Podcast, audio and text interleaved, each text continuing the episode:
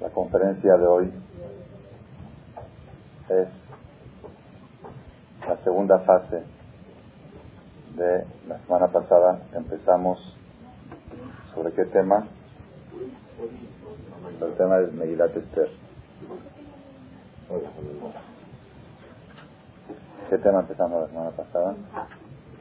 Muy bien, con alegría. Un síntesis para los que no han asistido dijimos que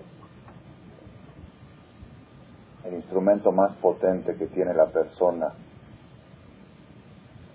en su vida para triunfar, para el éxito, para prosperar, es un instrumento llamado simja alegría. Hicimos pruebas, la prueba más grande que hasta las vacas dan más leche cuando tienen mejor estado de ánimo. Hicimos las pruebas que los kibutzim en Israel producen el doble de leche las vacas porque les ponen música de fondo. Muchas pruebas de, la llamada del Talmud que una persona con estado de ánimo alto tiene el 80% del, del éxito garantizado. Y una persona con estado de ánimo bajo tiene el 80% del fracaso garantizado. Entonces quiere decir que lo más precioso que tiene la persona sobre la tierra, tanto él, tanto su esposa, tanto sus hijos, es el estado de ánimo. Si un si un día tu hijo llega con mala calificación, lo peor que puedes hacer es bajarle su estado de ánimo, porque entonces la próxima vez va a traer por calificación. Tú lo que tienes que, tú tienes que decir, este niño debe de ser que le falta simja y por eso sacó bajas calificaciones. Entonces le va a dar más simja para que saque mejor calificación. ¿Okay? Esa es la introducción que hablamos la semana pasada. Dijimos que en el mes de Adar el mes de Purim, este mes que nos encontramos ahora, es el mes adecuado para obtener, para adquirir ese instrumento tan poderoso llamado Simha. Como dice la Gemara, Mishenichnaz Adar, Marbim de Simha. Desde que entra Adar, Marbim, ¿qué es Marbim? Los que no vinieron la semana pasada dicen aumentan. La traducción literal normal es aumentan. Marbim es aumentan. ¿Pero qué otra explicación tiene la palabra Marbim? Malvin es, ¿qué dije? Crecer, crecer, crecer es lifrot v'lirbot. Ubnei Israel, Rabu, Paru, Irbu, crecer, también se dice, crecer se dice también Marvin. Entonces, Mishenichnas Adar, desde que entra el mes de Adar, Marvin, la gente empieza a crecer, Besimha, por medio de la alegría. Quiere decir que en el mes de Adar nosotros recibimos este arma, este instrumento tan poderoso para lograr el crecimiento en todos los niveles, crecimiento social, económico, matrimonial, familiar, cualquier tipo de éxito que nos podemos imaginar, Marvin Besimha, la persona crece por medio de la simja. Y esto se adquiere en el mes de Adar. Y aumentamos un punto más. ¿De qué manera se adquiere esa simja en el mes de Adar? Porque el mes de Adar es el mes de la alegría. ¿Cómo se hace para obtener esa mercancía tan preciosa llamada Simha? ¿En qué supermercado la venden? ¿Y cuál es la tarjeta de, de pase para poder entrar a... Hay, tiendas, Club Obrera, hay que tener... ¿Cómo se ¿Dónde están esos supermercados que se venden esa mercancía tan preciosa? ¿sí? ¿Y con cuál es el pase, pasaporte para poder entrar a esos supermercados? Entonces dijimos la conclusión que tomamos la semana pasada en la conferencia fue la siguiente. Todo esto es una introducción para poder avanzar un poco más.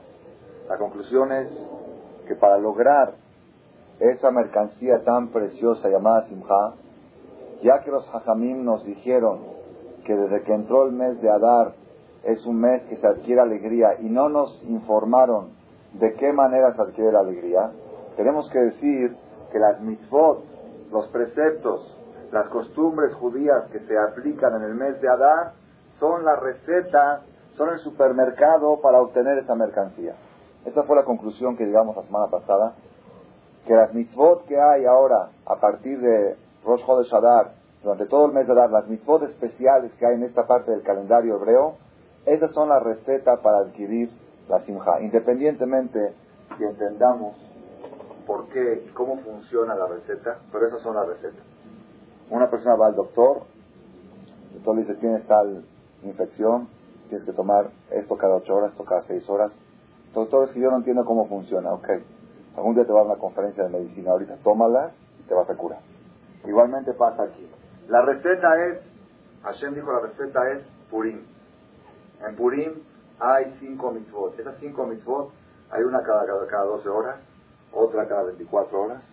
Oye, ¿cómo funciona eso? ¿Cómo eso me va a dar la alegría? Después te explico. Ahora, toma la receta.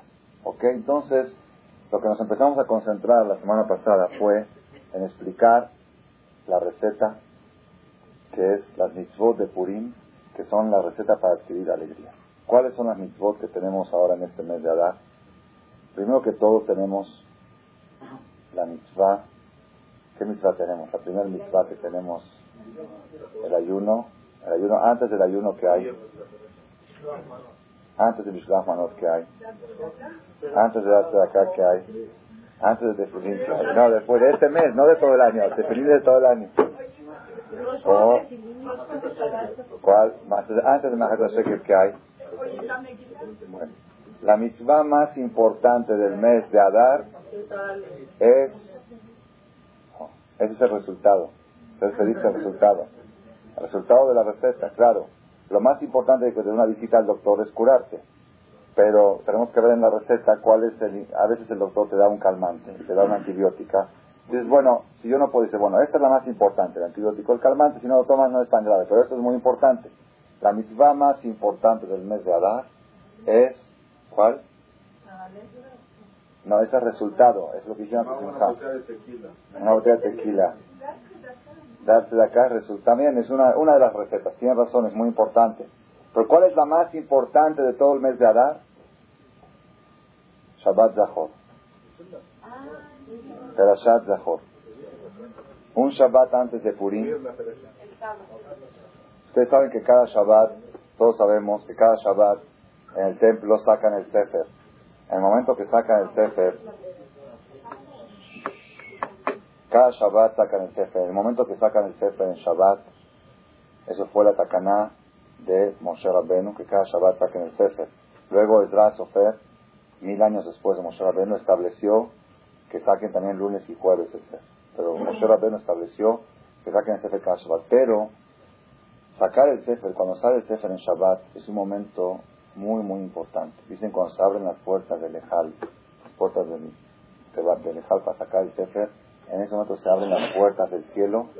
Todo lo que uno pide en ese momento se cumple, por eso se acostumbra a decir Misheberach por enfermos, por eso se dice Bedich Shemer, Bedich Shemer es un rezo especial en arameo, todo lo que se dice en arameo tiene mucha potencia, el Kadish está en arameo, en arameo es el idioma que los ángeles no entienden, los ángeles entienden solamente hebreo, no entienden arameo, entonces todos los rezos que tienen que pasar a través de los ángeles, a través de las secretarias, vamos a decir los secretarios, ¿no? Si tú tienes una petición al gobierno, tiene que pasar por el secretario el subsecretario, entonces todos tienen que ir en español, en el idioma local. ¿ok? Entonces tienen que ir en el idioma que entienden los secretarios. Tienen que el secretario abrir la carta, ver de qué se trata y luego pasarlo. Pero aquellos rezos que van directo a Dios sin pasar por secretarios, se rezan en idiomas que los secretarios no entienden, que es el arameo. Los malajim no entienden arameo. El kadish, los malajim no lo entienden. Cuando decimos la alma liberá usted no saben lo que estamos diciendo. ¿Cómo estamos rezando? Es que ya ya no llegamos por medio de ángeles, llegamos directamente a Dios. Entonces, en el momento que se abre el Sefer, hay un rezo en arameo, Berich, Sheme, de Mare Alma, Berich, está colgado siempre en todos los knis, hay un grande en la puerta del Ejal, para decir Berich Sheme, ahí están escondidos muchos secretos, un rezo muy potente. Y en ese momento la persona, todo lo que pida de todo corazón, las puertas del cielo están abiertas. Cuando se abren las puertas del Ejal, tanta fuerza tiene, no nada más eso. Lo más importante cuando se abren las puertas del Ejal, que hay gente que no sabe y por ignorancia, compran la petijata de Hal en 5 millones de pesos, o en 10 o lo que sea, abren el Hal, abren las puertas ya. No, lo más, ¿cuándo es el momento en que se abren las puertas del cielo? Cuando abren el Sefer. En el mismo Hal, cuando lo abren, ahí es donde, ahí es donde se conecta el cielo a la tierra. Es el momento más importante. Abrir el Ejal y abrir el Sefer dentro del Ejal. Después, cuando traen el Sefer a la Teba, lo cierran y cada vez que va a subir una persona lo abren y lo vuelven a cerrar. Cada vez que una persona sube al Sefer y abre el Sefer, otra vez está abriendo las puertas del cielo, está conectándose, por eso dice Misheberach otra vez. Misheberach, Abotena, Kedoshim, ¿por qué Misheberach ahí? para sacar dinero a la gente, no es esa la idea.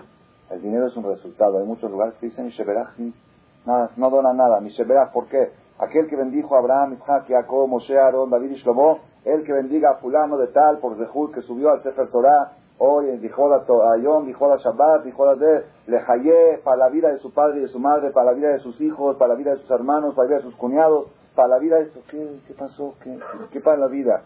Es tan potente, tan impresionante la categoría de la persona que abre el Sefer para leerlo, que en ese momento puede pedir vida para sus hijos, para sus cuñados, para sus familiares, para quien sea, para quien quiera. Hay gente que dice que, están saludando para fulano. No estoy saludando, estoy rezando por ellos.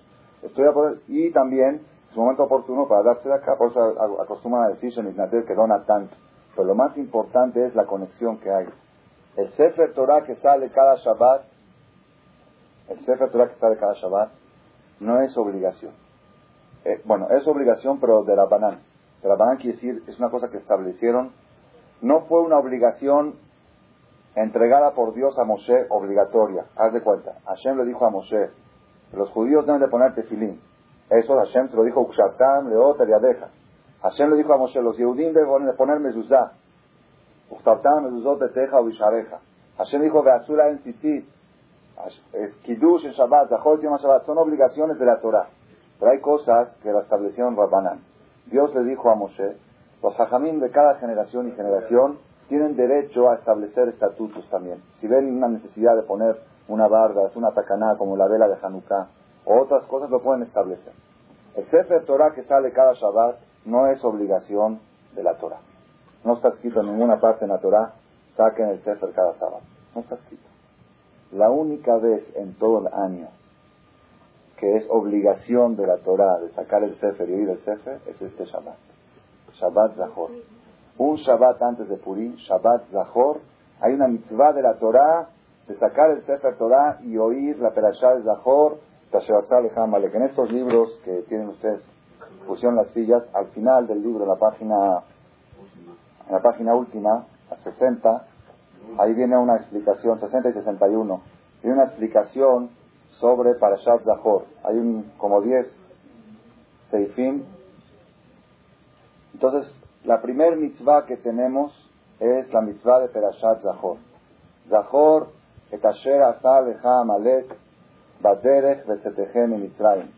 Asher karecha baderech vaizaneh becha kolon ¿Qué quiere decir? Voy a traducir de según el libro. Recuerda lo que hizo a ti Amalek en el camino al salir ustedes de Egipto, que te sorprendió en el camino y castigó en ti todos los débiles detrás de ti. Y tú estabas sediento y fatigado y él no teme al Todopoderoso. Y será cuando haga descansar o cuando deje Dios, tu Dios Todopoderoso, a ti de todos tus enemigos alrededor de la tierra, que, Dios, tu Dios Todopoderoso te da a ti posesión para heredarla, la tierra de Israel, borrarás al recuerdo de Amalek de debajo del cielo, no olvidarás. Esta mitzvah es la primera mitzvah que tenemos en el mes de Adar, mitzvah de Perashat Zahor y es mitzvah de la Torah, obligación de la Torah de ir al Betacneset, hombres, mujeres, niños a la edad que ya entienden, mitzvah, por eso muchas mujeres hay discusión, algunos que dicen que no es tanta obligación, pero muchas opiniones dicen que si es obligación acostumbran las mujeres también a asistir al Betacneset este Shabbat en la mañana, a oír la perashá esta perashá de Ajor. Así que todo aquel que tiene programado viajes o fines de semana o cosas, que lo postergue para una semana más. Shabbat Zahor no es un Shabbat para ir de viaje. Shabbat Zahor es un Shabbat que está en Betacneset, tiene tanta importancia casi casi como Shabbat antes de Kippur, que siempre el templo está lleno, quizás más importante, porque Shabbat antes de Kippur, Shabbat Shuba, no está escrito en ningún lugar que es obligación de ir al templo. Y Shabbat Zahor sí es obligación de oraitá de la Torah, así como ponerte filín, de oír la perashá de Zahor. En realidad, en realidad, la mitzvah de Perashat Zahor, la Gemara dice así, ¿qué quisiera para Zahor? Zahor quisiera recordar. Recuerda lo que te hizo Amalek. Ahora vamos a entrar a la parte filosófica un poquito, pero primero voy a decir la parte técnica. Recuerda lo que te hizo Amalek. Dice la Gemara, ¿qué quisir recuerda? Recuerda quiere decir, pues recordar. Podemos pensar que recordar es en la mente. Dice, no, luego dice, lotishkach, no te olvides. Si ya dijo no te olvides, ¿para qué tiene que decir recuerda? Seguro que si no te olvidas, estás recordando. Dice, no, aquí aprendemos que recordar tiene que ser con la boca, no es suficiente en el corazón. No es suficiente que uno dice, yo recuerdo lo que hizo Amalek. Hay que recordar, Zahor, et Asher Amalek. Y luego el Talmud de Masejet Megillah aprende de otro pasuk que tiene que ser en el libro, Zahor Basefer. Si no puede ser recordar, uno dice, bueno, Zahor Asher Saleh Amalek. No, tiene que leerlo en el libro. Y el libro tiene que ser el libro Kasher, escrito en pergamino, escrito con letras, con letras bien escritas. No es tan fácil encontrar un Sefer Torah Kasher. Ahora salió un sistema de revisión de Sefer Torah por computadora. ¿Ok? Un Sefer Torah, Cifre Torah, que estaban revisados cuatro veces por Sofrin. Sofrin son, son escritores que lo revisan. Porque después que lo escriben, lo revisa uno, lo revisa otro. Cada revisión cuesta mil o dos mil dólares, depende de la categoría de que lo está revisando, porque qué tanto tiempo le dedica. Revisar, lo revisa uno, lo revisa otro, lo revisa el tercero, tres revisiones en un Sefer Torah de Kasher. Habrá 180 Sefer Torah revisados tres veces por tres Sofrim que estaban funcionando en templos durante 20, 30 años. Desde varios templos de Aid, de Ashkenazim, de Sefaradim. Los metieron en un programa de computadora que revisa letra por letra, a ver si falta una letra o si sobra una letra. Si sobra una letra, el Sefer no sirve. Y si falta una letra, el Sefer no sirve. Así que nadie puede, la Torah no se puede hacer ni recortes ni aumentos. La Torah tiene que ser exacta, letra por letra. De 180 Sefer Torah, solamente tres salieron limpios de errores. Yo cuando fui a comprar un Sefer Torah para aquí, hace muchos años, como cuatro años, ya estaba escrito y revisado, metí en computadora y Baruch Hashem salieron solamente 24 errores. Solamente 24 horas. Y te dicen, te dicen qué página, cuántas letras son. Son, este, no, casi 600 mil letras, cerca de 600 mil letras. ¿Ok? Ven solamente 24, ¿cuántas? No, no, no, más o menos 600 mil letras, no es justo, pero es entre 500 y 600 mil letras. Rabotai solamente tenía 24 errores, por supuesto la computadora te dice en qué, en qué columna, en qué renglón, y tú lo corriges y lo arreglas. Sí, el Sefer Torah sí. Mezuzá y Tefilín. Sefer Torah se puede borrar se puede agregar y aumentar. Mezuzá y Tefilín, si le falta una letra, nada más quiero que ustedes sepan que la letra más pequeña del abecedario hebreo, ¿cuál es? La Yud. La letra Yud, para que sea kosher, tiene cinco restricciones. Cinco condiciones para que sea kosher. Si le falta una, es el palito de arriba izquierdo, el palito de abajo derecho, el palo del, del costado izquierdo, la forma, que no que sea cuadrada, que sea redonda, la letra Yud, la letra más chiquita. Luego la Aleph está compuesta de una Vav y de dos Yud, una Yud arriba, una Yud abajo. Entonces son detalles y detalles para que encontramos un Sefer Torah Kasher no es, no hay que tener Zehut, ¿ok? Por eso hay, hay lugares que dicen, no, es que este Sefer lo trae, es traído de Persia, de Irán, ¿ok? Está muy bien, como reliquia está muy bien. Pero si es Kasher, hay que checar, porque si la letra está cortada, si la tinta está botada, también no es Kasher. Un Sefer Torah Mashuach, ¿saben qué es Mashuach? Mashuach, hay una moda de los últimos 20, 30 años, le ponen una crema al pergamino para que sea más fácil escribir, porque se escribe sobre pergamino, el pergamino es rasposo, es rasposo, entonces es incómodo escribir, hay que escribir despacito. Si le pones una crema, ya se hace liso como una hoja normal, como esta hoja, como cuché brilloso, se escribe mucho más fácil. Un Sefer Torah, yo le pregunté a un sofer, me dijo un Sefer Torah Mashuach. Un Sefer Torah Mashuach se escribe el 25% del tiempo que un Sefer no Mashua, un Sefer Torah sin, la crema. Es decir, la crema reduce el tiempo de escritura en un 75%. Entonces, comercialmente, le conviene más a los sofrim ponerles esa crema y luego escribir. Y hay, ya hay pergaminos que se venden con esa crema. Hay mucha discusión al respecto. Hay opiniones que dicen que un Sefer que tiene esa crema es pasul. ¿Por qué es pasul? Porque la letra, no porque se corre, la letra está encima de la crema, no encima del pergamino. Ya se han hecho pruebas que se corta la letra y el pergamino queda intacto. Quiere que la letra no llega, no penetra el pergamino. Entonces está interrumpiendo, la crema interrumpe entre la tinta y el pergamino. Entonces es azul. Pero hay otras opiniones que dicen que no, que sí, que no, que hay discusión en este tema. Por eso hoy día la mayoría de los, de los lugares, yo digo los lugares así tipo Kolel y Shiva, se cuidan de que todos los Sefer no sean Mashuach. Y hoy día casi también en todos los nuevos que han traído últimamente, ya no trae Mashuach, pero los anteriores, hace 10 años atrás, el 90% son con crema. Yo fui a Cuernavaca una vez a un CNIS y sacaron el cetro y dijeron jabón jajam, dije, no tengo ganas, me duele el estómago. no subo porque voy a decir, le va a hacer cómo va a subir al Sefer, voy a decir, bajar van a la Torah, toda esta no es la Torah que Dios me dio, esta Torah con crema, la Torah de Dios fue sin crema, fue cruda. ¿Ok? Se puede uno dar cuenta según el brillo. Cuando está muy brilloso el pergamino, lo más probable, cuando está tipo cuché así, como el tacto también, pero a veces el color, a veces uno no quiere tocar porque dicen que no es bueno tocarlo con el talé, todo Entonces uno puede ver si está muy brilloso el pergamino, es una de las, una de las señales de que tiene esa crema. Hay algunos que tienen más crema ahora por experiencia, por experiencia. Todos los Sefer Torah que tienen crema, con el tiempo bota la crema y bota la letra. Si en siete, un Sefer Torah normal puede durar 30, 40 años.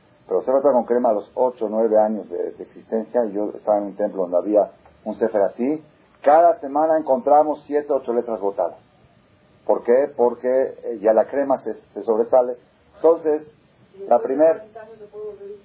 El Sefer 300, 400 años se puede usar. Si está escrito bien las letras están intactas, no hay ningún problema.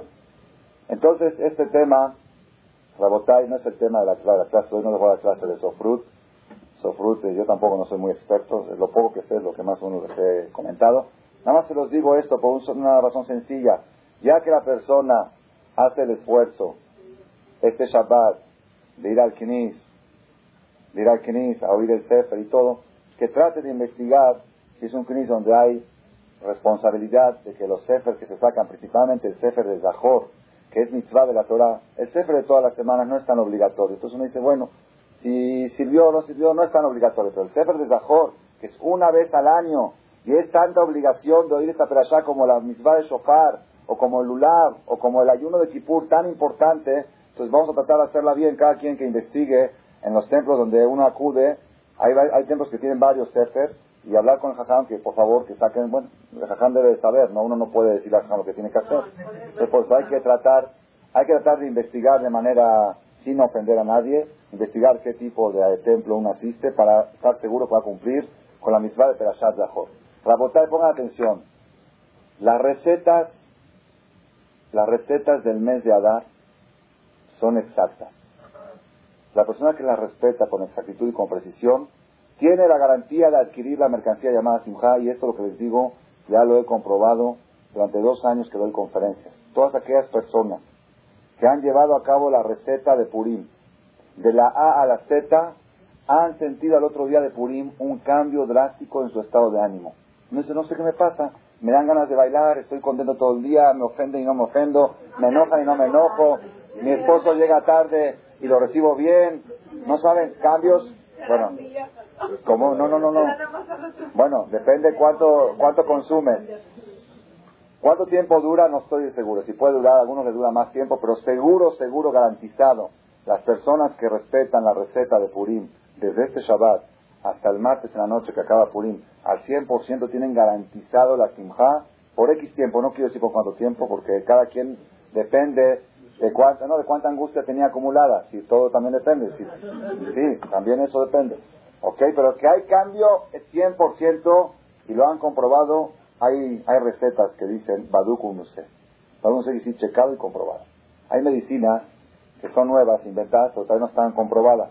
Están probando con enfermos. Pero eso es una medicina checada, recetada y comprobada. Baduk sé ¿Ok? Las mitzvot de Purim. Primera mitzvah, Shabbat Zahor. Luego, si hay un poco de tiempo, vamos a explicar un poco la ideología de estas mitzvot, porque también uno dice, bueno, esta receta, pero ¿qué tiene que ver Amalek? Yo no sé ni quién es Amalek, no sé ni qué onda, ¿ok? Amalek. Segunda mitzvah que tenemos es la lectura de la Megilá. Es decir, bueno, está el ayuno, el ayuno, el ayuno, tiene razón. El ayuno? es el lunes a la mañana hasta el lunes a la noche. Empieza en la mañana y termina en la noche. Si no es ayuno de Kippur, es ayuno de un día, Empieza a las, aproximadamente un poquito antes de las seis, diez para las seis de la mañana y termina a las siete y cuarto de la noche, que concluye con la lectura de la Megilá. Si se viene al Knis antes de comer, antes de cortar el ayuno, se oye la Megilá y después se va a la casa a cenar, ¿ok? Esta mitzvah de Megilá es, tenemos que saber que la fiesta de Purim es de las pocas fiestas en el calendario judío que hombres y mujeres son idénticos. No hay ninguna diferencia. En todas las fiestas, por ejemplo, Sukkot, la mujer no está obligada a, estar en azúcar. Es obligación de los hombres, La mujer nada más para acompañar al hombre, pero no tiene obligación la mujer. La fiesta de Purim, todas las mitzvot de Purim recaen tanto para la mujer como el hombre al 100%. Aquí se le da la emancipación femenina, la igualdad de derechos para la mujer. Todo, todo el que buscaba eso lo tiene en Purim. En Purim fue una mujer la que salvó al pueblo, era Malká, y por eso a las mujeres dijeron, mis respetos, merecen tener la igualdad en todo, ¿ok? Entonces nadie que no diga, no, es que yo, los hombres que vayan al Knis, no. La mujer tiene obligación de oír la Megilá de Purim dos veces, en la noche de Purim y en el día de Purim. ¿Cuál de las dos es más importante? ¿La de la noche? Los que ya saben, la semana pasada que nos digan. ¿La de la noche o la del día? ¿Cuál es más importante? Equivocadamente, equivocadamente, mucha gente cree que la de la noche es más importante que la del día. ¿Por qué? Porque de la noche es más cómoda y la del día es más incómoda. El día hay que dejar de ir al careo, dejar de ir al bolicho, dejar de ir al súper, para ir a la meguila en la noche. Ya de todos modos uno sale, salgo a ir a la meguila. Pero no es así. Tenemos que saber que la mitzvah principal de Purim es la meguila del día. La de la noche también es obligación, pero es segunda categoría de obligación. En el día es desde que amanece hasta que oscurece. En el templo la leen a las 8 o 9 de la mañana, a la hora que rezan, leen la Megilá. Y que algunos templos también leen especial para mujeres a las 11 de la mañana hacer un minyan. Pero la que no pudo oírla puede a las 2 de la tarde agarrar a uno que sabe leer, por favor. Nada más que no lo recomiendo mucho. No recomiendo mucho a ninguna mujer estar buscando a las 2 de la tarde a alguien que lea las Megilá.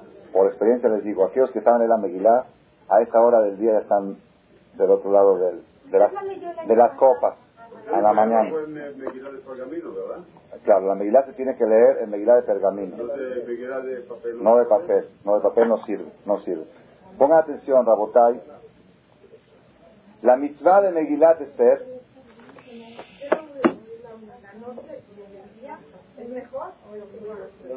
es decir, si uno puede asistir a una de las dos, por algún motivo no puede asistir a las dos, la del día es más importante que la de la noche.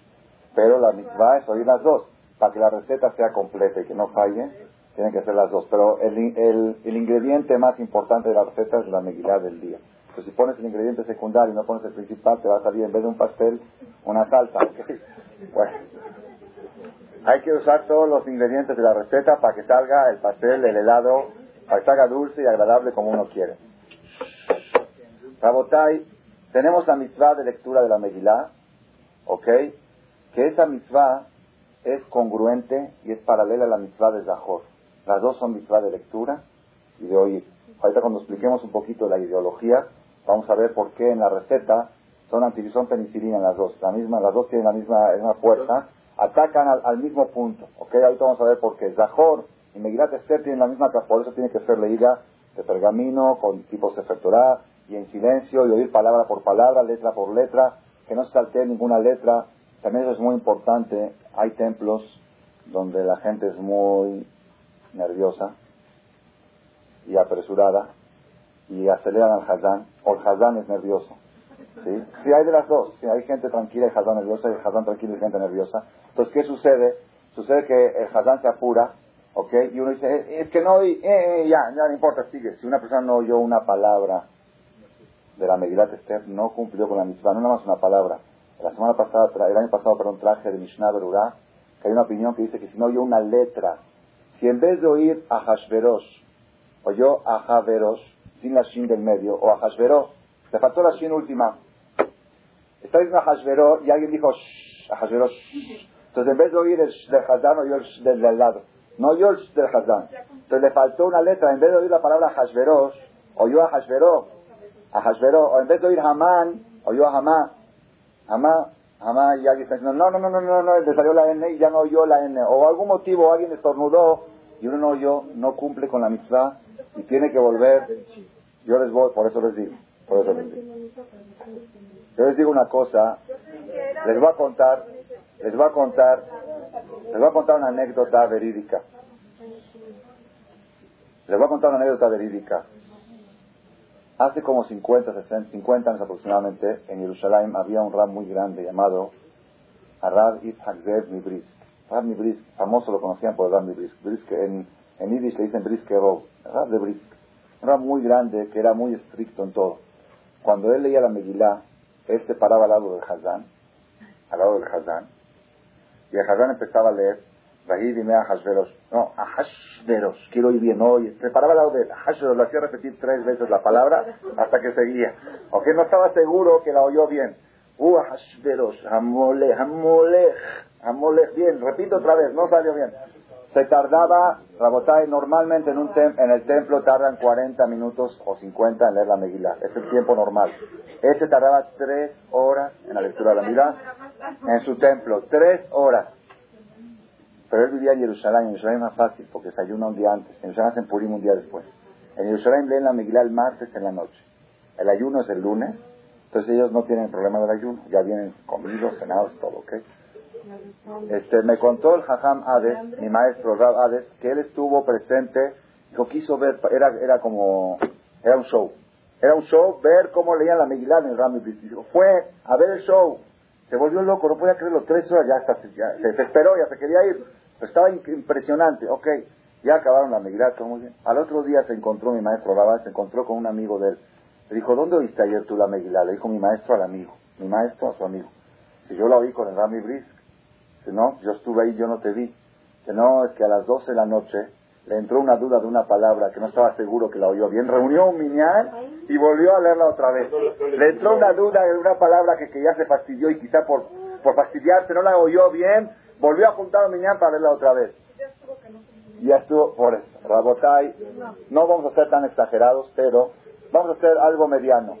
La persona tiene que saber una cosa. La noche de Purim, el lunes de la noche, la gente viene con hambre. ¿Ok? Vienen muchos niños, vienen muchas mujeres al templo, se golpea cuando se dice amán, el Hazán tiene que esperar hasta que acaben de golpear, y si los niños se ponen tercos y siguen, tiene que volver a repetir hasta que se oiga bien la palabra amán y lo que sigue de la palabra amán. Pero el Hazán, yo conocí, yo estuve en templos, la verdad, yo estuve en templos que tuve yo que volver a rezar otra vez la Megilá, porque el Hazán se desesperaba y seguía. Entonces hay que tratar, aunque por un lado es más mitzvah ir a un knis donde hay mucha gente, porque es de Rogan es una mitzvah en grande, por un lado. Por otro lado, tiene su contra. La contra es de que está este problema que a veces la situación se pone incontrolable y el mismo jajam se desespera y dice, ya, que siga, ya, que siga. ¿Ok? Que siga, ¿y la gente qué? ¿Ok?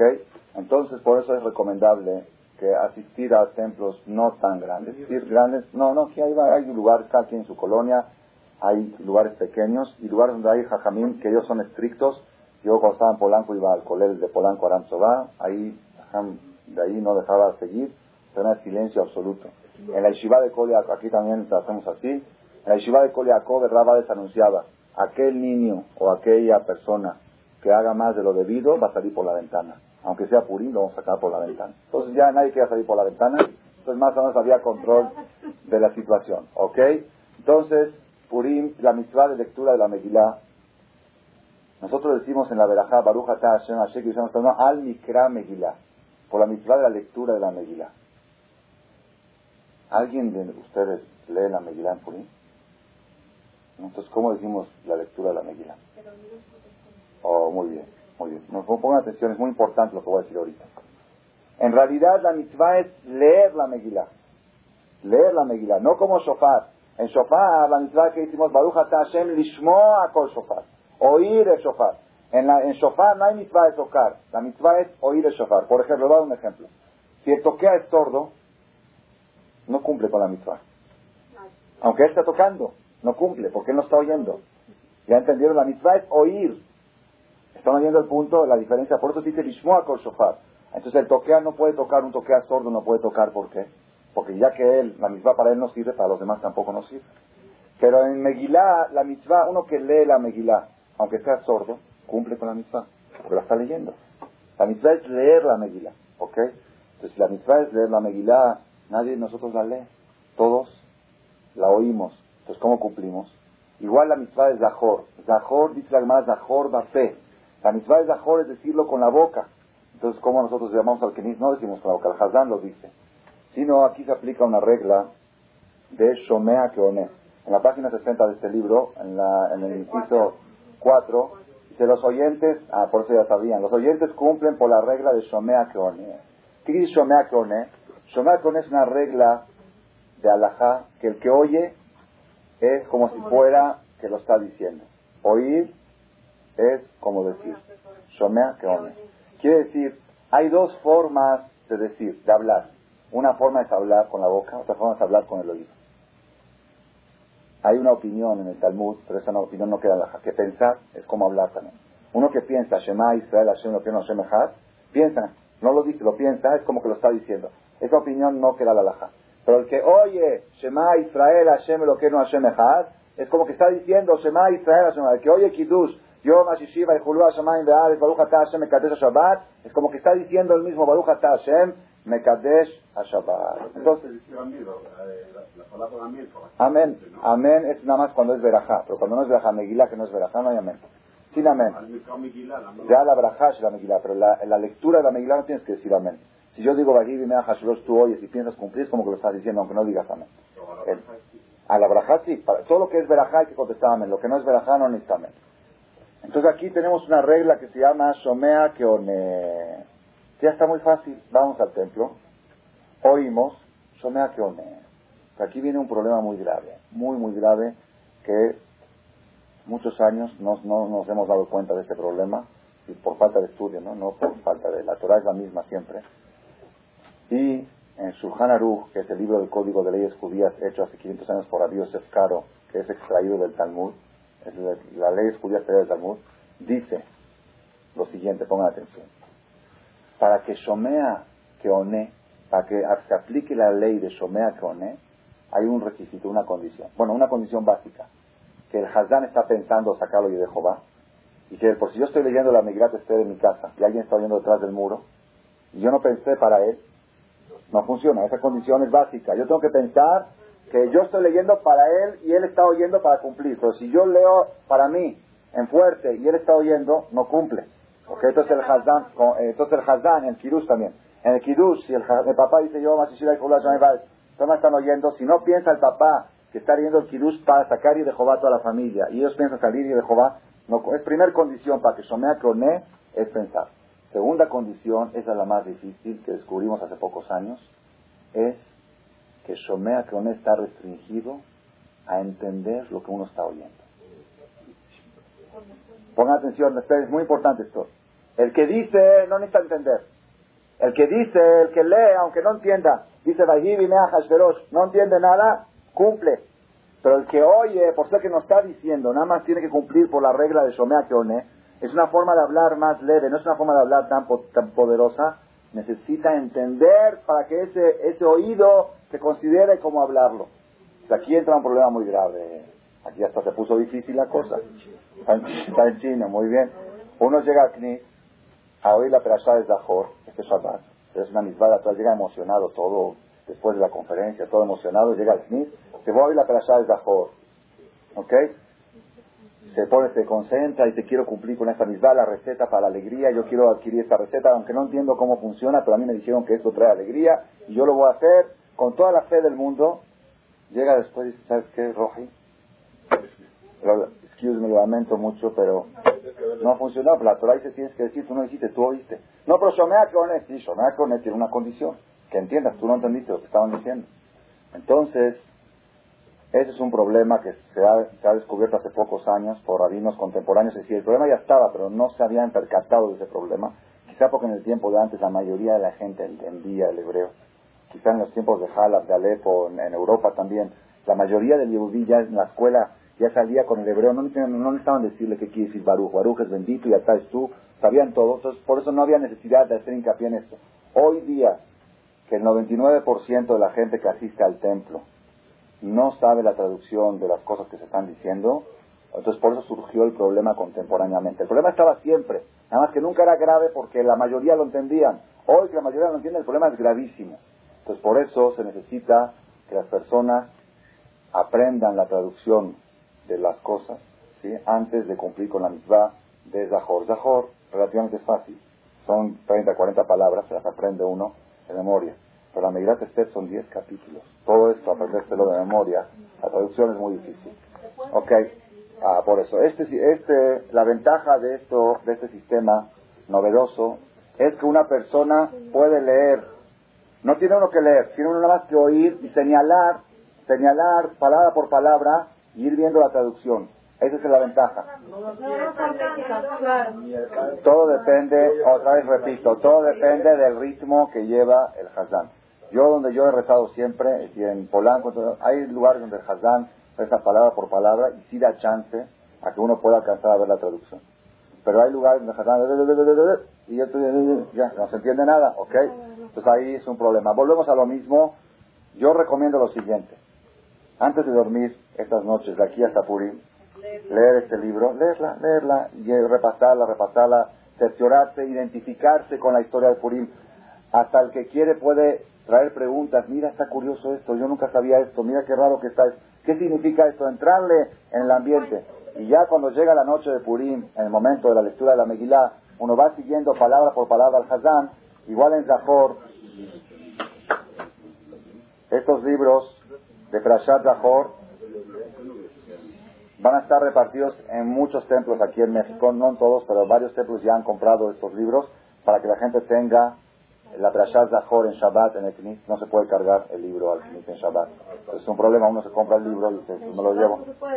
El viernes, el Purim, si Purim no hay problema, Purim es como entre semanas, se puede eh, trabajar, coche, encender lumbre, cocinar, todo igual.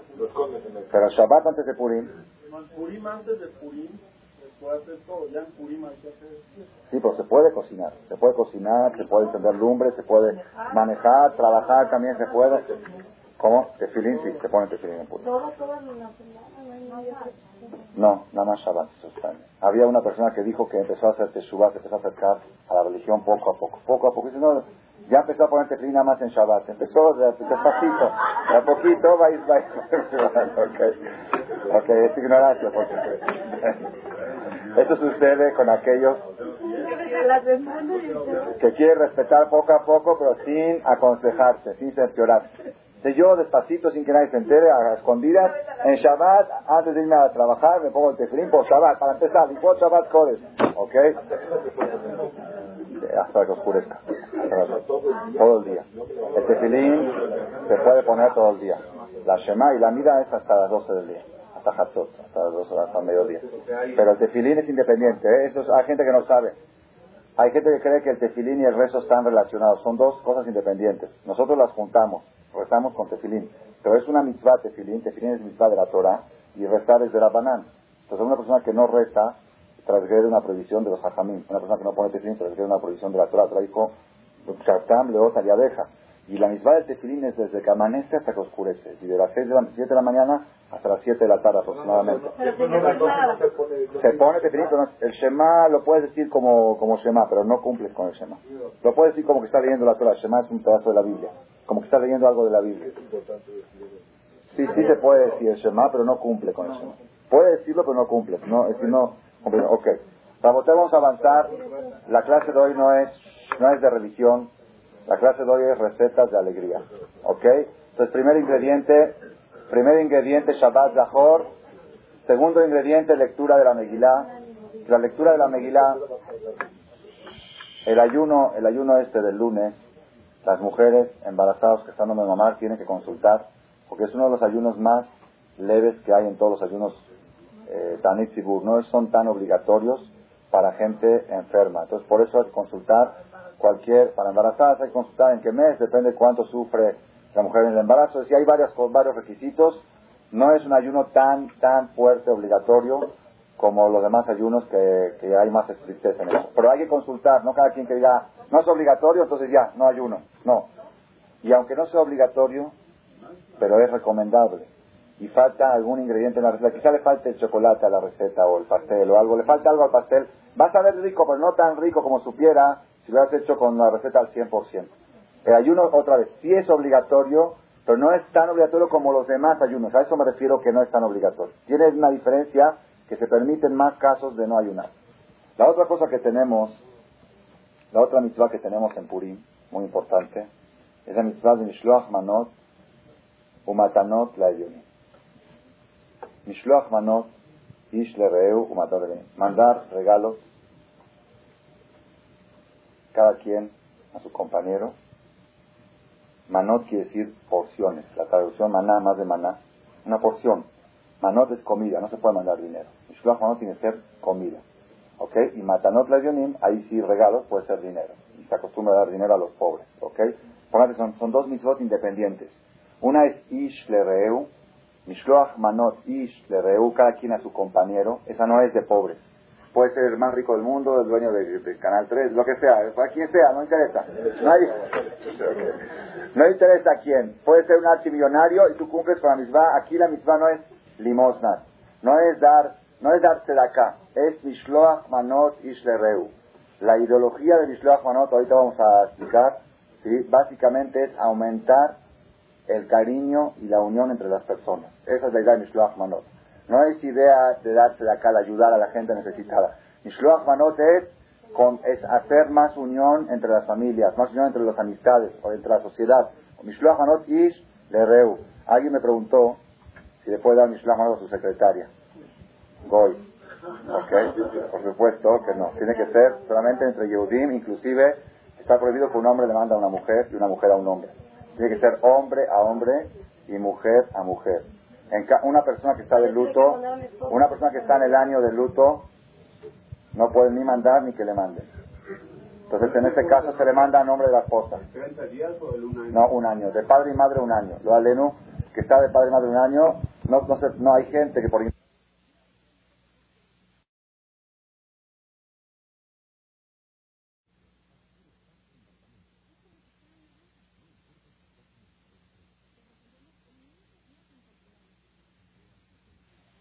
manda a la mujer, o es decir, de parte de la mujer a la mujer. ¿Ya me entendieron cómo? Es decir, si el hombre está de luto, se le manda a la mujer. Si la mujer está de luto, se le manda al hombre. Esa es la forma para mandar Mishloach Manot a... A ver, es una cosa que algunas personas no saben.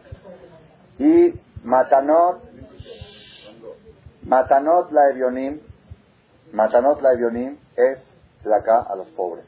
Es mitzvah en Purim, el mero día de Purim. Lo que se da antes no sirve. ¿Cuándo es el mero día? Hay, el, el martes y de día, de noche tampoco se cumple. También Mishloach Manot. Hay gente que va a la tienda y compra 20, 30 Mishloach Manot o prepara canastas y todo y manda a todo el mundo y no cumple con la misma. ¿Por qué no cumple? Porque el día de Purim no mandó ni uno. Tiene que ser el día de Purim. Al menos, vamos, espérense un poquito, al menos lo obligatorio. Lo obligatorio tiene que ser el día de Purim. Lo adicional que uno hace, lo puede hacer de antes de Purim o después de Purim. Pero lo obligatorio, ¿cuánto es lo obligatorio? Es una canasta por persona. Si cada Yehudi tiene obligación a partir de Bar Mitzvah, otro detalle, hay gente que tiene hijos de 13 años o de dos, hija de 12, tiene obligación independientemente de ellas de mandar un Mishloach mínimo. Si el papá mandó 100 Mishloach y la hija no mandó, la hija no cumplió con la misma, o el hijo no cumplió con la misma, ¿ok? Entonces, el papá puede mandar, no, puede mandar el nombre del hijo, para mandar el nombre del hijo se tiene que regalar primero al hijo. Si esta canasta es tuya y tú la regalas, pero el papá no puede decir, esta es de parte de mi hijo. Tiene que primero regalársela al hijo el hijo la tiene que levantar, tiene que ser de él, y luego el papá la puede mandar, este, o, la mamá lo puede mandar, como con todos los Mishulajuanot, de parte de su hijo. La obligación mínima es un regalo, una canasta por cada hombre mayor de Bar Mitzvah a su compañero. Pero en esa canasta tiene que haber mínimo dos comidas, por eso es manot. Manot son dos manot. Entonces, si mandas una sola comida, mandas un pastel, por ejemplo, no cumples con la mitzvah, porque el pastel, aunque es grande y bonito y caro y todo, no cumples con la mitad porque es una sola comida. Puede ser un pastel y un vino. ¿Ok? Ahora. Una rosca y una galleta. Exacto. Rosca y galleta quizás se considera lo mismo. Mejor que sean dos tipos. Mejor que sean dos tipos. Hay opiniones que dicen que es mejor que sea una sólida y una líquida. Una cerveza y una esta, una, un, vino y un esto. Es mejor líquida y sólido que son totalmente distintos. Ahora les voy a decir algo novedoso también. Hay una opinión del Benish High el Benishai, que está basado en el Talmud, que dice que todo lo que se encuentra bajo un solo recipiente se considera una sola comida.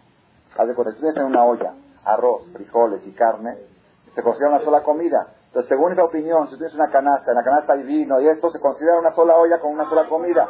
Es una opinión, ok. Por eso hay gente que se cuida, ya que uno va a hacer...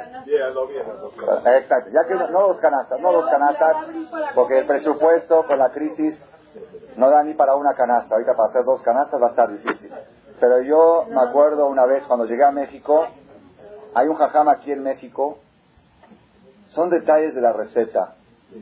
Quizá la persona, quizá la persona diga, bueno, ya no hay que ser sangrón, lo principal es la intención. Ok, la intención, tú tienes intención de curarte, pero si te faltó un ingrediente en la receta, quizá te va a ayudar, pero no tanto como te hubiera ayudado si hubieras hecho al 100%. Y ya que lo haces, ya que haces el esfuerzo, hazlo bien.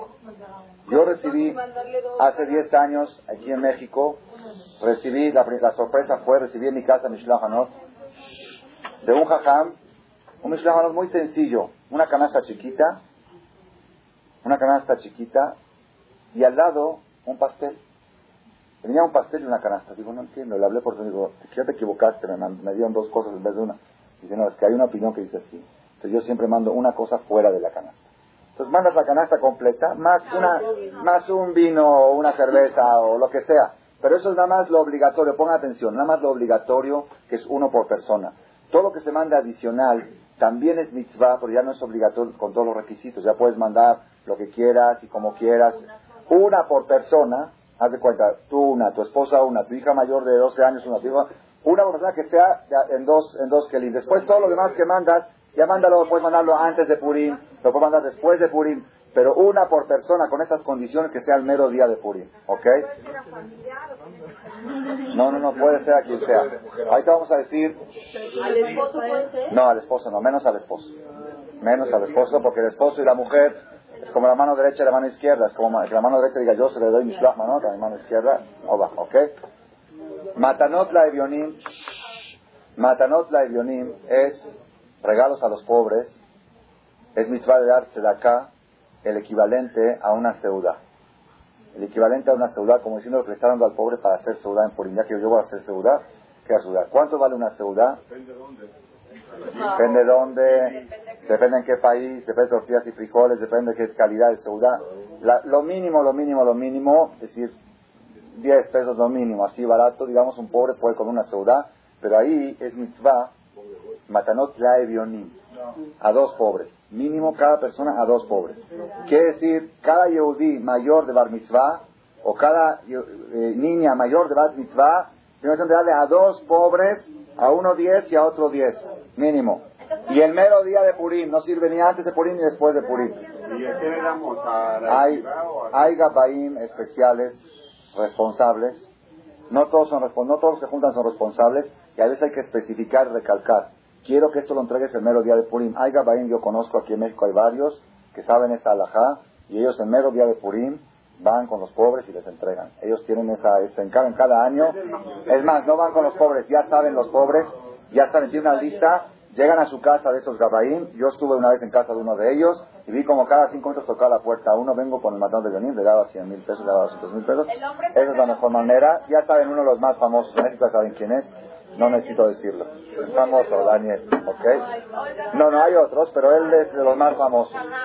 El más popular, Daniel Michan. No, el hombre le tiene que dar el dinero a la mujer y ella, bueno, tú le puedes decir a tu marido, tú entrega este dinero mío por mí, ¿ok? O el hombre puede decir, este dinero es de parte de mi esposa. No, no, no, no, no. no. Al goy, al goy le puedes dar regalitos de fin de año, le puedes dar mordida, le puedes dar tips, lo que quieras. Al goy no es haram, dale lo que quieras, pero la mitzvah de Purim es, en este caso, es a un yudí. En Purim la mitzvah es al yudí. ¿Sabes esa vergüenza? ¿Saben que a veces es mejor? Aunque uno conozca a un pobre necesitado, a veces es mejor dárselo por medio de un gabay, porque a veces se apenan, se apenan. Lo mejor que hay es dárselo a un gabay. Él no sabe de quién recibió, él no sabe a quién le dio. Es la mejor forma de dar matanot la avión. Aquí, el- al que traiga le vamos a hacer el favor. No nos, no nos dedicamos a eso, pero podemos ayudar en ese aspecto también. A ver, señora Esban. Muy bien, me recordó un detalle, me recordó un detalle importante. ¿Por qué no me acordé de decirlo? Porque aquí en México todo el mundo manda, tiene yeshivas y todo. Por, en Israel es importante saber ese detalle. El Mishloach no se puede entregar personal. Tiene que ser Mishloach. Más de Mishloach. Envío. Envío. Si yo te entrego algo, te lo estoy enviando, te lo estoy entregando. Mishloach Manot. Enviar. No, no, por medio de alguien. Por medio de alguien. Entonces, por ejemplo, no, por ejemplo, aquí en el Colel, un día una persona me quiso dar a mí un Mishloach Manot. Se lo dio a otro, dijo, dale esto, Jajam, de parte mía. Ya entendieron cómo, dale esto de parte mía. Es mandar. Me puede mandar a mí para que yo se lo entregue a También la mujer puede ser la persona que recibe el dinero. dinero. es- No, eh, perdón, no se equivoquen. El dinero puede ser directo. Nada más es más recomendable poner un gabay para que no pase vergüenza. Pero tiene que ser el mismo día de Purim. El mismo día de Purim. Uno lo puede dar antes a una persona que lo entregue el mero día de Purim. Así es. Lo mejor que hay es el que puede dar Matanot Lavionim en Israel. Yo conozco gente, gente aquí en México, creo que sí, que ellos, es decir, ellos recogen dinero acá y tiene una persona en Israel que lo da en Israel. Es decir, ellos tienen cuentas y él se lo deposita en su cuenta y él lo reparte el mero día de Purim a los pobres de Israel. ¿Ok? Eso sería también un, un muy grande. No, aquí preguntan, aquí preguntan si sí existen pobres en México. No, no, no, no. Ah, en Israel. No, no. No preguntes, digo, que si sí lo reparten, si sí le llega ese dinero a la gente necesitada. Ok, ok. ¿O qué otra opción hay? ¿Que se lo queden en la bolsa? No. No, no. No, bueno, yo el caso que yo vi, yo vi con mis ojos cómo repartían, ¿no? Ahí depende, uno tiene que saber en quién está confiando también, ¿no? Es decir, no se lo va a dar a cualquiera. Sí, eso no hay problema. Eso desde Rosh Chodesh, de Yacholalejet, Leishivot, Lekolelim, de Lekol Matarash acá. las tres monedas de Majasita Sheker que se acostumbra a dar no es obligatorio, es costumbre, no es obligatorio, no es parte de la receta, es una decoración quizá para la receta. Majasita Shekel es muy buena costumbre, es el equivalente a cuánto, ya dijeron a cuánto es este año. 16.20 pesos. Es ah, entre 16 y 20 pesos es el equivalente a 11 gramos de plata. ¿Cuánto pesa 11 gramos de plata? 16 pesos o 20 pesos más o menos por cada persona, pero eso es costumbre y no es obligación. Puede ser que sea muy bueno hacerlo, pero no es obligación. Y eso no tiene que ser el mero día de Purim, puede ser de antes de Purim, nada más que no pase de Purim. Puede ser antes de Purim y no tiene que llegar necesariamente a pobres, puede llegar a Yeshivot, a Kolelim, cualquier persona que tiene derecho a recibir beneficencia, puede recibir el Mahasita Shekel. Purim de Shoshan Purim? Del mar. Purim. Shushan Purim es de Jerusalén, el segundo día de Purim. ¿Por qué motivo usted pregunta? Lea la Megilá en español y ahí, va, ahí dice claramente por qué en Jerusalén acostumbran a hacer el día 15. Rabotai, lamento que esta noche no he podido empezar mi conferencia. Sí. Una introducción.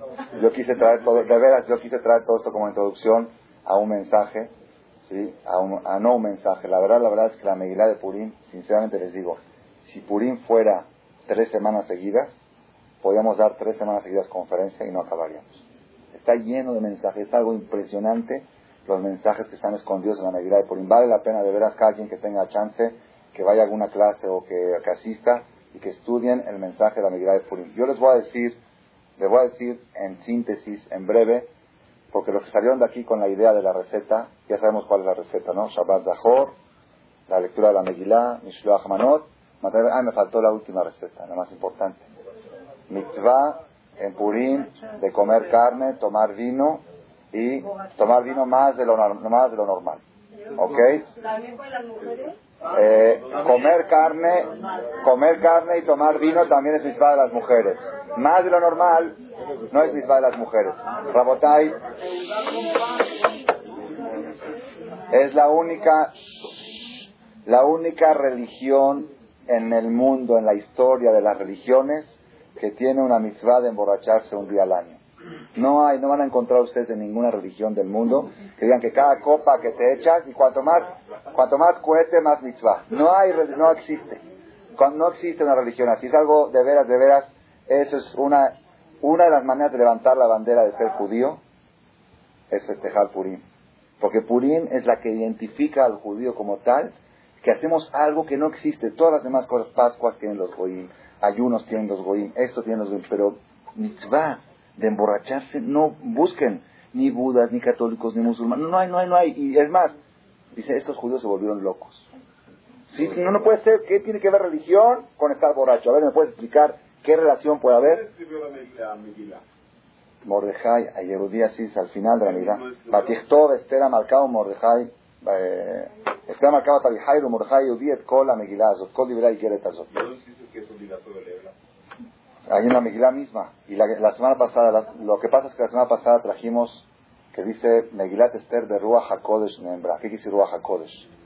Todo, todo lo que pertenece a la Biblia, todo lo que es Biblia, que es Bereshit, Shemot, Vaikran, Gardaim, Yoshua, Shoftim, Melachim, Shirashirim, Teilim, Tanaj, todo lo que es Tanaj, fue dictado palabra por palabra por Dios, o verbalmente a Moshe Rabbenu, o Ruach HaKodesh a los profetas.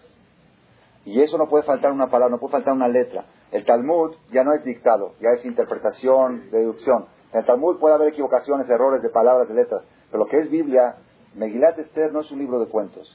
El cuento de Spurim, Hamesha Megilot de Berua HaKodesh Nemru, Shira Shirim, Berua HaKodesh, palabra por palabra, letra por letra, dictado por Berua HaKodesh. ¿Ok? Rabotai, voy a concluir con un poquito de mensaje para que los que salen de aquí con la receta, que digan, bueno, quiero entender también cómo esta receta me va a traer alegría. Ok, ya me dijo Jajam Zahor, ya me dijo Megilá, me dijo Matana, pero la verdad, yo, está bien, tengo fe, pero quiero entender un poquito. Me voy a tardar más o menos 5 o 8 minutos en explicarles una idea de cómo esta receta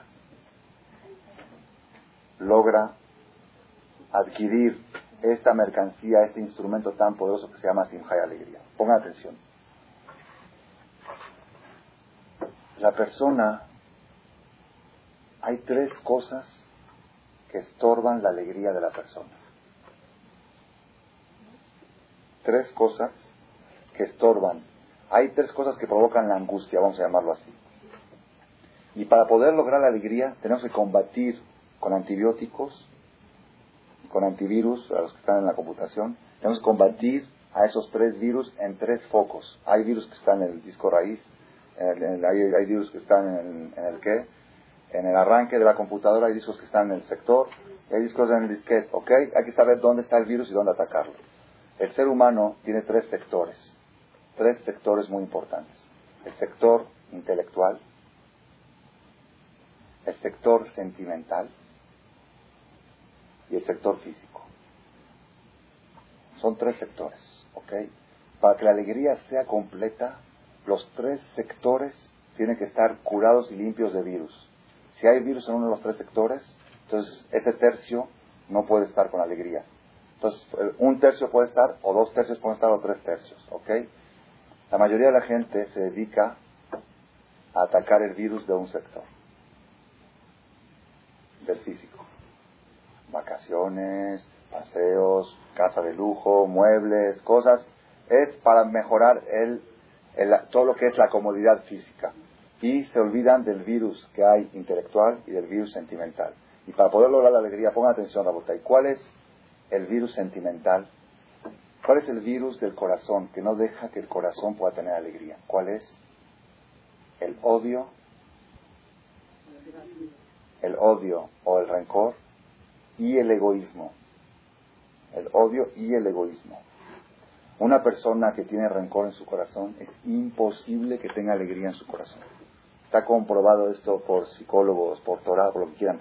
El rencor no deja a la persona disfrutar de la vida. Lo más grave que hay por esa persona antes de dormir, ¿cómo, cómo termina el día?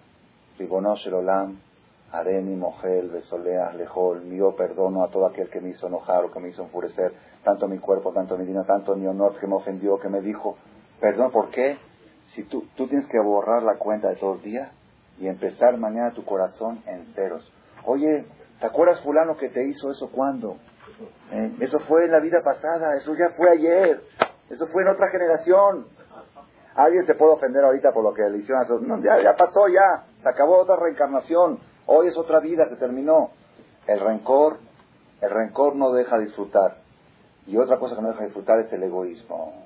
La persona que es egoísta vive una tensión constante, tensión, yo he, conocido, gente que es egoísta o avara, una tensión constante que va a arminar, no vaya alguien a explotarlo. No vaya alguien a tener provecho de algo que, que yo trabajé para que otro disfrute, que trabaje.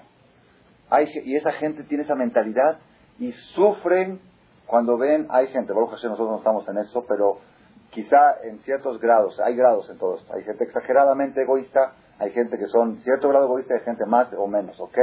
Entonces, pongan atención, para combatir el virus sentimental del corazón, se necesita lograr dos cosas, eliminar rencores, generando amor, y eliminar egoísmo, que lo contrario de egoísmo que es altruismo. Entonces la receta, pongan atención, la receta para resolver el problema del corazón es ahabá undabá. Ahabá undabá. Lo decimos en la tefilá de Shabbat de la tarde. Ahabá es amor y Nedabá es altruismo, lo contrario de egoísmo. Yo conté, no sé si en este grupo o en otra ocasión, hace como un, hace un año aproximadamente, era en el mes de Adar, llegó un novio, sí lo conté la semana pasada, llegó un hatán, un muchacho joven, llegó a la Tevilá, sí lo conté, ¿verdad? En la conferencia pasada. Ah, en otra. Ok. Llegó un hatán, un novio, yo no sabía que era novio el viernes, se metió a la tevila. Es bueno que el novio antes de la boda se meta a la tevila. Eh, lo mejor es el mero día. Si se casa solo la noche, entonces va el viernes.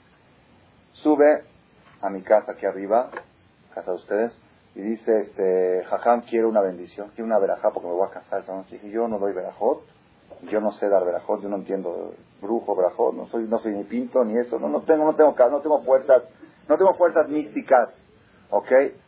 la única bendición que yo te puedo dar es un consejo Ah, ok, bienvenido. Le digo, ¿para qué te casas?